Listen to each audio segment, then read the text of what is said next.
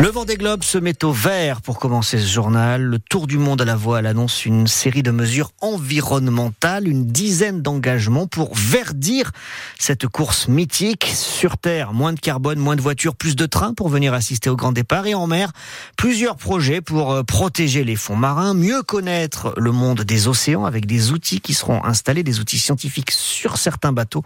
Le président du département et de la société qui organise le vent des globes, Alain Leboeuf, en direct sur France Bleu Océan, c'était ce matin à 8h moins le quart. Nous allons euh, pouvoir mettre des capteurs sur ces mmh. bateaux qui vont partir en particulier vers les mers du Sud où euh, seuls ces bateaux-là peuvent euh, s'y rendre et toutes ces données eh bien, vont être travaillées par un certain nombre de, de chercheurs en étroite collaboration avec l'UNESCO en particulier. Il y, a, il y, a, aussi une volonté de minimiser les risques de, de collision entre, entre ces bateaux, les IMOCA et, et la, la mégafaune marine. Vous allez regarder un peu les trajectoires possibles, même si évidemment, on le sait, le, vent des globes, il n'y a pas d'assistance, il y a peu d'aide quand même. Non, tout à fait. Mais là, du coup, euh, ce sera à nous, organisateurs de la course, définir des zones d'exclusivité en quelque mhm. sorte. On dira à nos marins, non, vous n'allez pas dans cette zone-là. Vous n'avez pas le droit d'y aller. Que vous n'avez pas le droit d'y aller, comme on le fait pour euh, les zones du, du, Grand Sud où il y a des risques d'iceberg. Et eh bien là, on dira, vous n'allez pas dans cette zone-là parce que c'est une zone de reproduction des mammifères marins, par exemple, ou une zone où euh, ils ont l'habitude d'aller s'alimenter. Alain Leboeuf, le président du conseil départemental de Vendée et de la société qui organise le Vendée Globe, invité de France Bleu Loire-Océan. Ce matin, le replay sur francebleu.fr. Un homme de 30 ans grièvement blessé hier soir vers 18h, il a perdu le contrôle de sa voiture sur la commune de la Chapelle-Hermier. Il a fini sa course contre un arbre. Un choc violent, il a dû être désincarcéré et hospitalisé à Nantes. La fumée blanche coincée dans la cheminée de l'Elysée, la deuxième vague du remaniement qui devait être annoncée hier et puis ce matin, avant la cérémonie aux Invalides. Eh bien, cette deuxième vague se fait toujours attendre. Une quinzaine de ministres délégués et de secrétaires d'État qui doivent être nommés dans des secteurs clés comme la pêche, les transports, l'enseignement supérieur. Visiblement, il y a un caillou dans la chaussure puisque cette liste n'est pas encore sortie. Parmi les dossiers les plus complexes que prévus, il y a l'éducation nationale. Amélie Oudéa-Castera serait tout près de la sortie après les multiples polémiques autour de la scolarisation de ses enfants notamment. Reste à savoir si elle gardera malgré tout les sports. Et puis que faire de François Bayrou, blanchi par la justice, le ténor de la majorité a fait acte de candidature l'hôpital de Saint-Nazaire embauche à tour de bras. On vous a parlé déjà sur France Bleu Loire-Océan des urgences saturées, des soins qui sont parfois décalés, d'où ce job dating, une journée de recrutement organisée tout au long de l'après-midi dans le hall de la cité sanitaire à Saint-Nazaire et ouvert à toutes les infirmières et aides-soignantes du territoire, pas seulement aux étudiants ou à ceux qui sont en formation. Il y a une quarantaine de postes à pourvoir en CDI. Marlène Brimaud est cadre de santé à la cellule recrutement.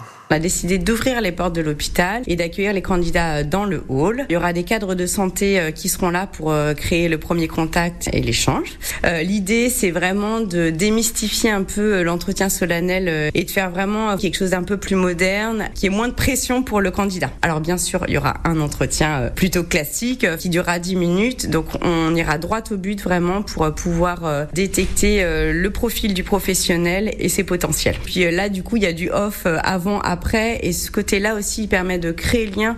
C'est quand même ce qu'on a au cœur de nos métiers, ce lien de proximité. Et on, voit bien que tous les échanges qu'on a autour des entretiens euh, sur les jours qui suivent un recrutement, ils sont vraiment précieux pour créer l'engagement euh, des deux parties et du candidat et de l'institution. Et ce job dating dans le hall de la cité sanitaire de Saint-Nazaire, c'est à partir de 14h30 tout à l'heure jusqu'à 18h. Pensez si ça vous intéresse à apporter un CV avant de vous y rendre. Le groupe vendéen Fleury Michon, épinglé par euh, l'association de défense des consommateurs Foodwatch. Oui, avec d'autres grandes marques comme Findus, Maille, Yakomai Kimai ou Bordeaux Chanel.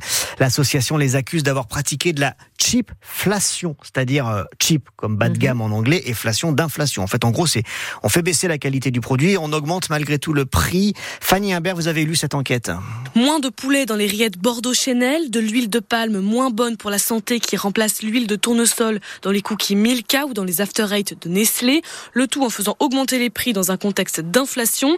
L'ONG Foodwatch épingle six marques qui modifient leurs recettes en catimini. Si l'on prend l'exemple des bâtonnets de poisson vendus par Fleury Michon, la quantité de chair de colin a diminué de 11% sur 3 ans pendant que son prix a augmenté de 40%. Même procédé chez Maille, moins de jaune d'œuf dans la mayonnaise et pourtant un prix qui augmente de 12% sur un an. Pour Foodwatch, ces petites différences ne se sentent pas au goût mais elles dégradent la qualité nutritionnelle du produit. il y a aussi un manque de transparence de la part des industriels. Eux, se défendent en invoquant des problèmes d'approvisionnement, notamment de céréales sur fond de guerre en Ukraine, ou encore les conséquences de la grippe aviaire qui fait augmenter le coût de certaines matières premières comme les œufs.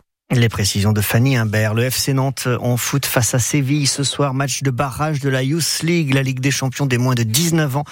Coup d'envoi à 19h pour les petits canaris, les petits poussins.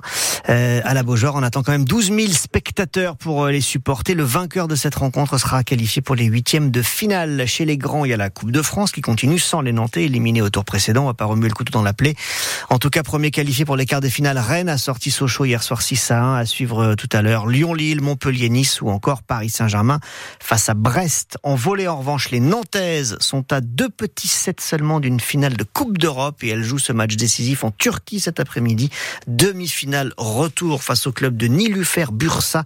À l'aller, elles ont remporté 3-7 à 0 euh, la première demi-finale.